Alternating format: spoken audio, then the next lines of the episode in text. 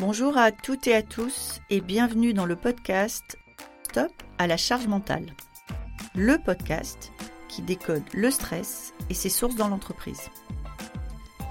Chaque épisode est une opportunité de dire stop à la charge mentale, une nécessité pour l'équilibre de chacun et la santé de tous. Je suis Magali Siméon, entrepreneur, experte du futur du travail et maman de trois enfants. Alors, le stress et la charge mentale, je connais bien.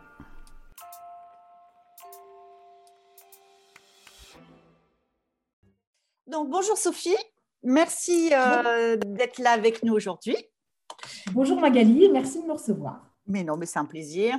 Euh, c'est un plaisir parce qu'on est un peu complices et qu'on partage euh, parfois des mêmes visions. Est-ce que tu veux bien te présenter en quelques mots et, dire pour nos auditeurs qui tu es?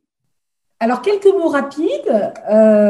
donc, Sophie, je travaille aujourd'hui donc, au sein d'Interial. J'ai la chance de m'occuper de la transformation du capital humain et de la RSE. Et j'ai envie de dire que je suis un peu une femme de son temps, âgée de 42 ans, maman de deux petites filles euh, de 6 ans et demi et 4 ans. Que donc, comme beaucoup de, femmes, j'essaie euh, du mieux que je peux euh, d'équilibrer vie familiale et, vie professionnelle pour y prendre du plaisir dans l'une comme dans l'autre. Alors, si je te dis que la charge mentale, puisque nous sommes dans le podcast Stop à la charge mentale, parce que je suis convaincue qu'on peut en tout cas essayer de, mettre en place des actions pour faire mieux. Si je te dis que la charge mentale, c'est tout ce qui est ouvert et à faire et qui est dans notre tête, ça te parle? Énormément. la nuit surtout. à la nuit surtout, ouais. Il va falloir qu'on fasse, il va falloir qu'on fasse un épisode sur le sommeil qui devient un vrai sujet. Alors, Commençons par le perso. Ça te parle à titre perso? C'est-à-dire qu'aujourd'hui, la charge mentale, pour toi, c'est une préoccupation personnellement? Ah oui, oui, c'est une préoccupation personnellement. D'autant plus lorsqu'on a un, métier dans lequel on est engagé. Donc, je pense que ça concerne beaucoup, beaucoup de personnes. Hein. Ce n'est pas tant le poste qu'on occupe, c'est l'investissement qu'on y met. Et à partir de là, euh, forcément, euh, vous n'avez pas envie que ça pénalise euh, la vie familiale la relation avec, avec vos filles ou avec vos enfants, vous avez envie de pouvoir bah, avoir une vie organisée, bien gérée, malgré ce temps et cet investissement donné à son travail. Et donc concrètement, la charge mentale, pour toi aujourd'hui, là tout de suite, c'est quoi? Qu'est-ce que tu as dans ta tête qui te... un, exemple très concret? Ouais, vas-y. Eh ben, j'ai reçu un mail vendredi soir pour m'expliquer que l'école de mes filles faisait un grand ménage et que donc le lundi 28 et le mardi 29, il n'y avait pas de garderie et pas d'école. D'accord. Oui, c'est un exemple très concret. Donc, euh, ce week-end, j'ai passé un bon week-end. et alors, dans tes fonctions, donc euh, il y a tout ce qui est transformation et capital humain, donc il y a entre autres toutes les équipes de DRH. Est-ce que ce sujet de charge mentale, tu en constates aussi les effets chez les salariés? Oui, parce que je crois qu'on est euh, on n'est qu'une seule personne et je pense que ça s'est d'autant plus ressenti de parce que nous avons vécu, où le travail s'est beaucoup invité euh, dans nos espaces privés, sans que ce soit un choix pour, euh, pour la plupart. Et même si c'est une opportunité organisationnelle, ça c'est un autre sujet, il n'en demeure pas moins que du coup, je pense que ça n'a fait qu'augmenter une charge mentale euh, avec une frontière de plus en plus floue. Donc il me semble, et en tout cas les remontées qu'on peut avoir, c'est on a la chance et on a eu la chance de pas connaître de personnes, ou en tout cas euh, d'avoir la révélation de personnes en situation de souffrance. Pour autant, la charge mentale, elle fait partie effectivement du quotidien des collaborateurs. Euh, vous, avez, vous faites des suivis, vous avez des indicateurs. Est-ce qu'à un moment donné, en tant qu'entreprise, vous êtes capable de mesurer, c'est-à-dire finalement à quoi tu le vois concrètement, comment ça s'incarne et est-ce que vous avez par moment des indicateurs qui permettent de se dire que? Alors, sans que ce soit euh, posé de la manière aussi forte, parce que je ne sais pas forcément si tout le monde euh, met la même chose derrière la notion de charge mentale, on a, à travers les trois confinements à chaque fois, pris le temps d'interroger nos collaborateurs pour savoir comment ils se sentaient, d'un point de vue émotionnel, d'un point de vue motivation, d'un point de vue engagement, d'un point de vue sérénité, d'un point de vue pour eux, pour leur entourage. Donc ça, ça dit quelque chose quand même. Euh, et, ça nous a permis d'ailleurs de voir qu'au fur et à mesure des confinements, bah, même si on avait des collaborateurs qui continuaient à aller bien, euh, bah, cette allait bien diminuer. Donc ça, c'est la première chose. La deuxième chose, c'est qu'on a vraiment mis en place euh, des points avec les RH de proximité pour essayer de, faire très régulièrement ce qu'on appelle un peu des revues de talent pour voir, OK, comment va ton équipe? Qu'est-ce qui se passe au sein de ton équipe? C'est quoi, quoi le quotidien de ton équipe? Et ça, c'est aussi l'occasion d'avoir des, révélateurs et, des signaux faibles, même si toute la difficulté des signaux faibles, c'est qu'on les voit beaucoup moins, parce que par définition, on n'est plus en présentiel. Oui. Donc ça veut dire que sur les, vous avez fait trois vagues d'enquête. Oui. Et tu as vu euh, sur des questions qui étaient les mêmes une, une inflexion des réponses ou qui indiquait que les gens allaient moins bien? On est resté sur les mêmes réponses, enfin les mêmes questions, pardon, justement pour nous permettre, euh, comme tu l'as très bien dit, qu'on ait une comparaison. Et euh, c'est vrai qu'on a vu un étiolement. Alors encore une fois, je pense qu'on a fait beaucoup d'accompagnement, donc on a eu cette chance-là euh, de garder ce lien et, je pense cette état psychologique, mentale et émotionnelle bon, n'empêche qu'il s'est étiolé au fur et à mesure des confinements. Alors, quand donc je, le redis, hein, quand on parle de charge mentale, on parle de tout ce qui est ouvert dans la tête. Hein. Euh, en fait l'effet Zeigarnik, c'est l'idée de dire que quand une tâche est entamée et non terminée, elle va prendre un espace dans la tête et qu'on a plein de tâches entamées et non terminées qui, euh, qui prennent autant d'espace. Euh, est-ce que tu penses que une entreprise peut aider les salariés à mieux gérer leur charge mentale? J'en suis convaincue. Mais vraiment, j'en suis convaincue pour deux raisons. Il y a la raison qui va être plus humaniste et qui va considérer qu'aujourd'hui, euh, l'entreprise, euh, en tout cas, moi, je crois vraiment euh, que de plus en plus, ce seront ces entreprises-là qui se distingueront et qui attireront certainement les plus beaux talents. Elle a cette responsabilité d'être dans un parcours d'accompagnement de ces talents. Et donc, c'est accompagner lorsque ça va bien, fêter les succès, mais c'est aussi accompagner lorsque ça va moins bien et être capable d'apporter des réponses lorsque justement ça va, ça va moins bien. Et, vraiment, c'est quelque chose que j'ai expérimenté un jour dans une entreprise où on avait même mis en place ce qu'on avait appelé une référente sociale, de manière tout à fait anonyme, les collaborateurs pouvaient la contacter pour des choses euh, de la vie quotidienne plus ou moins importante et parfois euh, assez grave finalement. Voilà, de manière anonyme, je ne savais jamais qui ça concernait, mais je savais que ça pouvait concerner des choses euh, qui m'ont d'ailleurs assez euh, surprise. et puis d'un autre côté, je pense que si ça ne parle pas à certains dirigeants, j'aurais envie de leur dire que c'est aussi un gage d'efficacité collective. Des collaborateurs qui vont bien, des collaborateurs qui n'ont pas tous ces soucis plus ou moins graves du quotidien, sont des collaborateurs qui sont forcément plus concentrés et plus engagés. Et qu'ils seront d'autant plus lorsque l'entreprise a été là. On est dans la symétrie des attentions. Hein. C'est comme un client par rapport effectivement euh, à, sa marque. Hein. À partir en plus on a été là dans ces moments plus difficiles, on a été capable de les accompagner, il y a en plus une envie euh, naturelle de, remercier et de s'engager encore plus. Et, c'est une manière aussi de fidéliser. Donc, quel que soit euh, le prisme, je pense vraiment que l'entreprise, elle a son rôle à jouer. Et je trouve que c'est. En plus, ça rend. Euh, c'est vraiment une mission de l'entreprise que je trouve particulièrement intéressante parce est nouvelle, euh, avec plein de perspectives et plein de possibilités. Mais alors, OK. Donc là, là ce que tu dis, c'est euh, ça fait sens à tous les niveaux pour une entreprise d'être là quand le salarié a une difficulté, le ou la salariée a une difficulté qui lui complique la vie. Et bien entendu que je suis d'accord avec toi. Mais si on va plus loin, euh, aujourd'hui, et on a eu un podcast récemment avec un, avec un sociologue qui l'expliquait, les outils numériques de l'entreprise qu'elle met à disposition de ses salariés sont très générateurs aussi de charge mentale. De ce point de vue-là, c'est quoi ta vision et quelle action? Est-ce que vous avez des actions? Comment tu vois ça? Est-ce que c'est aux individus de se responsabiliser? Est-ce que tu considères que le collectif et les dirigeants ont une responsabilité? Comment est-ce que tu vois les choses là-dessus? Je crois beaucoup à la responsabilité individuelle au sein d'un collectif de travail. Donc, euh, sans vouloir, c'est pas parce que j'habite en Normandie, mais j'ai envie de faire un peu, euh, un peu les deux. C'est-à-dire que euh, les dirigeants, la culture managériale, doit évidemment accompagner cette transformation digitale. Euh, on doit sanctuariser des moments de déconnexion. Il faut effectivement pouvoir être capable, parfois de manière peut-être directive, de dire non, ça, c'est pas OK. Ça, c'est pas dans nos règles. Donc, non, on n'envoie pas des mails euh, pendant, euh, ou on travaille pas pendant qu'on est en vacances, euh, pendant qu'on est malade, pendant qu'on est en congé maternité. Voilà, il y a, des cadres. et ça, ça me semble effectivement important que l'entreprise soit capable de, veiller à ce respect des, règles collectives.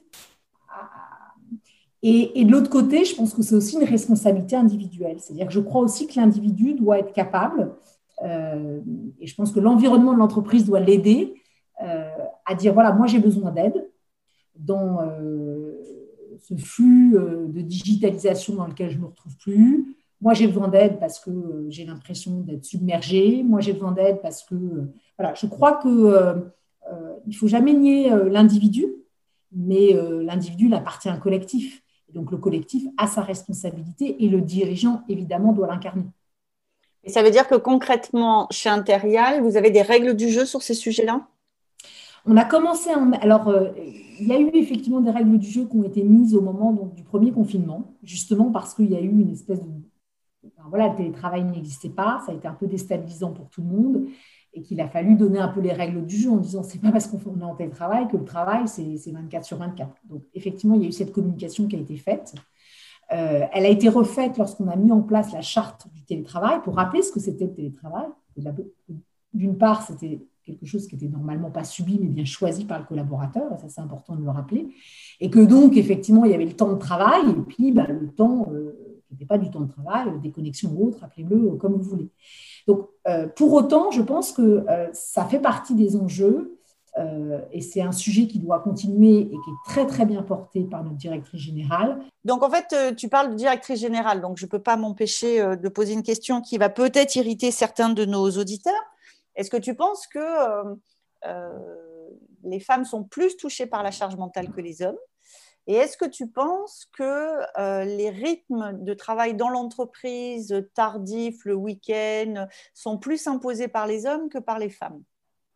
Donc là, j'ai deux questions qui ne sont pas faciles. Hein, donc, Oui, ce n'est pas facile, mais si je suis très sincère, et, je pense que ma réponse va être irritante alors qu'elle est vraiment sincère et que je pense qu'elle est assez réaliste, même si euh, évidemment ça reste une généralité, donc on trouvera des exceptions contraires. Mais oui, je pense que si euh, le, sujet est aussi porté et autant porté par Martine, si euh, donc notre directrice générale, c'est parce que c'est une femme et, c'est ça qui est quand même très fort et très puissant chez Interial, c'est qu'on a une direction générale qui prend euh, à bras le corps et qui, porte ces sujets-là de transformation, de capital humain, d'équilibre vie personnelle, vie professionnelle. Donc, euh, ça, en donne beaucoup plus de force. Donc, oui, je pense que le fait qu'elle soit une femme, et, j'ai travaillé pour des hommes, j'avais déjà travaillé pour une femme, je vois bien qu'il y a une différence parce que naturellement, la société change, mais elle est ainsi faite que euh, souvent les dirigeants hommes qui sont aujourd'hui dirigeants n'ont euh, pas été très impactés sur euh, l'organisation du quotidien. On sait très bien qu'aujourd'hui, ça bouge et que les jeunes de 30 ans, lorsqu'ils seront dirigeants euh, dans quelques années, ou lorsqu'ils sont dirigeants aujourd'hui, ils vont déposer leur, leur enfant à l'école. Donc, ils ont ce souci-là de ne pas mettre une réunion à 8 heures. Bon, eh bien, le dirigeant qui ne l'a jamais fait, donc qui est souvent, et, je le dis vraiment même avec le sourire, il n'y a pas d'animosité du tout, mais bah, forcément, lui, il aura moins, euh, euh, il s'inquiétera moins de ça. Et puis, souvent, quand euh, l'exemple que je vous racontais sur les deux jours d'école fermés, je ne suis même pas sûre que ça arrivera jusqu'à lui. Je suis peut-être un petit peu dure quand je dis ça, mais mm. voilà. Donc, je, pense que oui, il y a quand même, en tout cas, générationnellement, une différence selon que le sujet est porté par une femme ou un homme. Et les, stats disent que euh, les, femmes sont beaucoup plus impactées par la charge, mentale. Est-ce que tu le constates aussi euh, dans les salariés de l'entreprise? Et, comment est-ce que tu le constates? Est-ce que tu as des cas concrets où tu, te dis, ah bah ouais, là, c'est euh, c'est encore tombé sur, sur une femme, ce sujet-là, plutôt que sur un homme, sur un sujet de charge mentale On l'a vécu, il y, a eu un exemple où on a vraiment accompagné quelqu'un qui était, qui était une femme en difficulté. Euh, et, on a vraiment, s'est donné beaucoup de mal et, elle nous a d'ailleurs, je vous en parlais tout à l'heure, beaucoup remercié. Et moi, j'ai senti vraiment quelqu'un qui était assez touché parce qu'on parce a vraiment été en accompagnement. Euh, de ce que j'ai pu constater, que ce soit chez Interial ou euh, dans d'autres vies professionnelles, euh, c'est vrai que les femmes sont souvent généralement plus touchées par la charge mentale et qu'on est plus sollicité par des femmes sur ce sujet-là. je ne dis pas que ça n'arrive jamais du côté des hommes, mais c'est plus généralement les femmes qui vont nous solliciter ou qui vont nous remonter des difficultés. Est-ce que euh, sur le sujet des règles du jeu, par exemple pour les, euh, outils, euh, vous, pourriez aller jusqu'à envisager, par exemple, de couper les serveurs? Alors, on, s'est posé la question de le faire. on n'a pas pu le faire pour des, questions outils, justement, ça a été un petit peu, un petit peu compliqué. Mais on s'est posé les questions de le faire. Et aujourd'hui, la règle du jeu, c'est justement pas de mail après 20h30 et pas de mail le week-end. Quoi. Euh, et, c'est vraiment un engagement qu'a pris le top management, euh, qu'il a respecté. Ça a été assez euh, on-off parce que c'était quelque chose d'assez pratiqué finalement. encore une fois, ce n'était pas malveillant, mais c'était comme ça. C'était un rituel, une façon de travailler. Et je pense que notre rôle en tant qu'entreprise, et ça, je suis, mais vraiment, c'est essentiel de sanctuariser. Il y a un temps pour travailler et il y a un temps à un moment donné de se dire, je déconnecte. Et si moi, je n'ai pas envie de déconnecter parce que euh, je n'impose pas à l'autre. Et nécessairement, quand je lui envoie un mail, qu'on le veuille ou non, je lui impose mon rythme. Et ça, ce n'est pas collectif.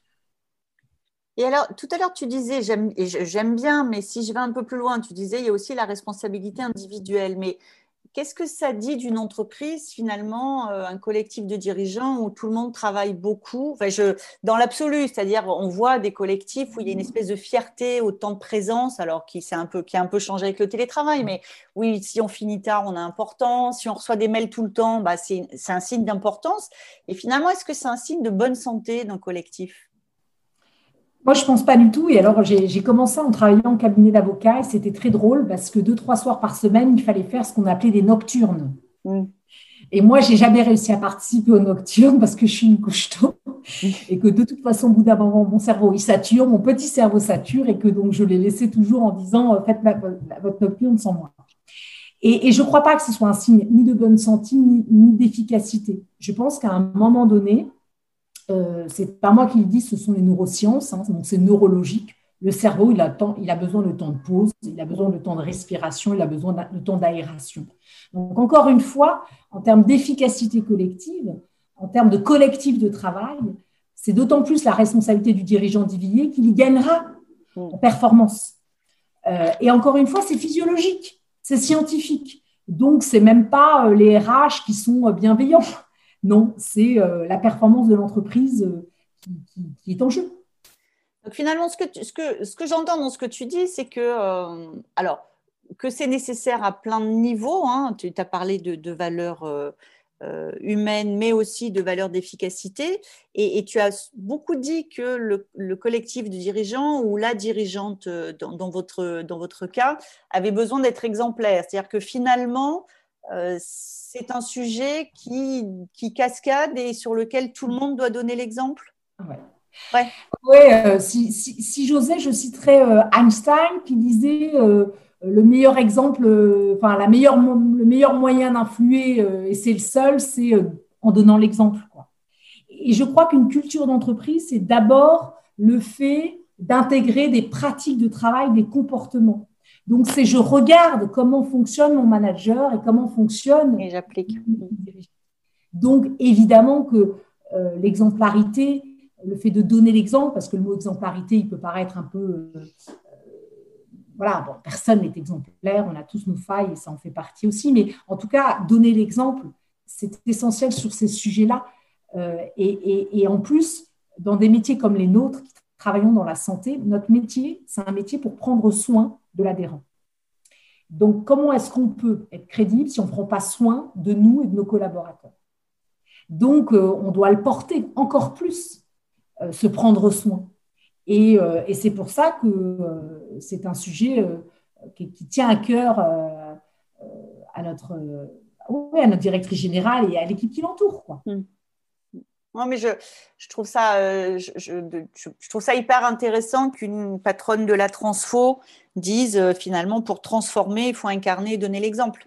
Et, je, suis bien sûr 200% d'accord, mais, euh, je trouve que c'est important de le dire et, que ça vienne de quelqu'un qui, a ce type de fonction parce que euh, la transformation, elle se, elle se décrète pas, elle se montre beaucoup et elle montre à voir pour que les gens soient convaincus que eux aussi peuvent essayer à leur tour et que moi, je, enfin, je le dis souvent, mais je ne suis pas la seule à le dire, hein, puisque euh, là aussi, on a des sociologues qui ont travaillé avec nous sur ce sujet-là. Euh, toutes les petites phrases en bas des mails qui disent vous n'êtes pas obligé de lire ce mail maintenant, vous pouvez attendre un moment où vous travaillez, sont des phrases qui donnent bonne conscience à l'entreprise, mais qui n'ont aucune efficacité. Et soit on envoie le mail, soit on ne l'envoie pas. À partir du moment où on l'a envoyé, quelque part, on est allé prendre un bout de l'attention de la personne à qui on l'adresse euh, et, alors, au-delà de la responsabilité individuelle, parce que je te rejoins, mais il faut aussi l'autorisation à. C'est-à-dire que voilà, je peux le faire si euh, je sais que ça va être accepté.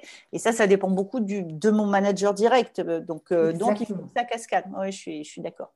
Et quand un collaborateur arrive dans une entreprise, ça dit beaucoup de choses. C'est ce que je dis souvent ça dit quelque chose de voir euh, l'horaire des mails, la façon de travailler, etc. Ça dit quelque chose de la culture. La culture, c'est que des choses que j'intériorise. Hein. Mm. Ce que je dis, c'est du discours. Absolument. Mais en fait, la culture, c'est des choses intériorisées que j'ai intégrées, que j'ai vues et donc que je reproduis. Mm. C'est euh, les sciences comportementales qui ont très bien montré ça. Donc, euh, c'est essentiel, effectivement, que ce soit dans nos comportements, que je sois dans le prendre soin dans la prévention et donc dans euh, la charge mentale des collaborateurs. Mais est-ce que ça veut dire que ça peut être des sujets où vous iriez jusqu'à euh, en faire un élément d'évaluation? Ah, Moi, j'ai envie d'aller vers ça. D'accord. Euh, alors, il y a plein de choses encore. on fait énormément de choses et on a plein de jolis projets. Mais aujourd'hui, beaucoup d'entreprises parlent de la QVT. Moi, aujourd'hui, enfin, nous, on, fait le choix de ne pas parler de QVT, mais de parler de la politique de prévention et de santé des collaborateurs. Hmm. C'est beaucoup plus profond que la QVT. parce que pour l'entreprise, la QVT, ça va être le baby-food, donc ils sont super contents, ils font de la QVT. Mais la QVT, c'est quoi? C'est être capable de prendre soin du collaborateur et dans, dans, un parcours d'accompagnement de ce collaborateur. Hmm. Et, donc, c'est beaucoup plus puissant euh, et, forcément plus authentique et plus engageant pour l'entreprise que de mettre un baby-foot. Je ne critique pas hein, le fait de mettre un baby-foot. C'est pas super, enfin, je sais pas du tout ce que je dis. Ce que je veux dire, c'est que je trouve que, euh, en tout cas, on a envie d'aller plus loin que, d'aller dans la QVT en déployant vraiment une politique de prévention, de santé auprès de nos collaborateurs. Et on a commencé à le faire par une chose qui peut paraître très simple, mais sur lesquelles on a des retours extrêmement positifs et qui disent beaucoup de choses aussi en termes de, de, signal. Tous les matins, on a un rituel collectif. À 8h50, on a une sophrologue qui nous réunit pendant 10 minutes pour nous apprendre à respirer ensemble et à prendre le temps de commencer la journée. Voilà, ça dit quelque chose et je pense que c'est assez fort de le faire ensemble et, de se donner, tu, parlais tout à l'heure de s'autoriser, de s'autoriser à prendre ce temps-là. Et, tu as beaucoup de participants à ce temps? Alors, euh, on a en moyenne une cinquantaine de participants ça dépend des, périodes de vacances, ça dépend un peu des, jours, mais globalement, on a en moyenne une cinquantaine de participants. Oui, c'est un retour positif. Oui, oui, bien sûr. Pas toujours les mêmes, on sent qu'on a toujours une vingtaine de noyaux durs. Euh, et, je pense que voilà, on est, on est vraiment satisfait parce que je pense que on parlait des, des, comportements et des choses qui sont intériorisées. Je pense que le signal est important et une cinquantaine de personnes qui ne se réunissent tous les jours euh, qui ont été contents d'en témoigner récemment par vidéo d'ailleurs. c'est ça, vous avez fait du faire savoir aussi sur ce sujet-là. exactement. Non, mais c'est euh, une initiative euh, que moi je, considère comme hyper percutante parce qu'elle elle dit plein de choses, elle témoigne de plein de choses et qui en plus est innovante. Il n'y a, a, pas beaucoup, enfin moi je ne connais pas d'entreprise qui ait pu faire la même chose. Et, et, ça fait vraiment du sens en termes de rituels. Enfin, nous, on travaille beaucoup sur les rituels qui permettent de gérer son stress. Et là, on est sur un rituel qui est hyper efficace. Écoute, j'ai une dernière question euh, pour euh, Sophie, euh, maman et cadre dirigeante. si tu avais un truc à partager qui t'aide à gérer ta charge mentale avec nos auditeurs et nos auditrices, une, bonne pratique où tu dis, bon, bah, voilà, quand j'arrive à faire ça, déjà, c'est pas mal. alors, il y a un outil qui m'aide, mais c'est la méthode Vitose qui est vraiment des exercices un peu de respiration et de, reprendre. En fait, toute la difficulté de la charge mentale, c'est qu'on est déconnecté de son corps. Et on est désaligné. Oui. En fait, tout notre exercice, c'est de se réaligner avec son corps, ses pensées. Et, en fait, c'est l'alignement, quoi. C'est le fameux 1. Eh bien, j'essaie de trouver le temps de voir une praticienne vitose et après de faire les exercices toute seule de mon côté, mais c'est le réseau des récompenses. Mon cerveau, il voit qu'il se sent de mieux en mieux quand il le fait, donc il a de plus en plus envie de le faire. Ou vraiment, pour moi, euh, voilà, si j'avais un truc, ça serait rechercher l'alignement avec son corps. N'oublions pas qu'on est incarné, on est un corps. Et la charge mentale, c'est quand justement on oublie ce corps, et c'est comme ça qu'on se fait des ulcères, des, choses plus ou moins graves, parce qu'à un moment le corps, il dit euh, J'en peux plus, quoi. Donc voilà mon petit truc. Euh, et, ces derniers temps, je l'applique, et franchement, ça me réussit. Non, mais je suis 200% d'accord avec toi. Je pense que euh, je pense même que la période passée, confinée, moins d'interaction, a, parfois même encore réduit l'interaction entre le cerveau et le corps, et que c'est de là que proviennent beaucoup de nos soucis euh, de ce qu'on appelle la santé mentale. Et donc, ce réalignement, qui n'est pas forcément dans notre culture, il est euh, très fondamental pour nous. Il est très fondamental à essayer de transmettre à nos enfants, mais, mais c'est un reconditionnement parfois. Euh, et, parfois on part de loin. Et pour la petite histoire, euh, de temps en temps, le week-end, j'essaie d'embarquer mes filles dans mes petites pratiques vitosiennes, euh, voilà, pour essayer de, les, de, les, sensibiliser à ça. C'est plus ou moins réussi, mais au moins, c'est des moments sympas. Écoute, je pense que pour avoir moi aussi des enfants, que plus on leur en parle tôt et plus on sème des graines aussi. Et, et qu'ils sachent déjà que ça existe, ça leur donnera peut-être la possibilité de, de l'essayer le jour où ils en auront besoin. Et en tout cas, merci beaucoup, Sophie pour, euh, pour ce partage authentique. Merci Magali, j'espère. Euh, voilà, enfin, j'étais ravie en tout cas. Eh ben, écoute, merci à toi. Merci beaucoup d'avoir été avec nous aujourd'hui. Cet épisode vous a plu? N'hésitez pas à me laisser une note. Envie d'en savoir plus? Abonnez-vous directement depuis votre appli de podcast préféré. Et si vous souhaitez me confier votre histoire sur le stress en entreprise, contactez-moi via notre site. Lily facilite la vie. Le lien est dans la description. Je vous donne rendez-vous la semaine prochaine pour un nouvel épisode de Stop à la charge mentale. Merci et à bientôt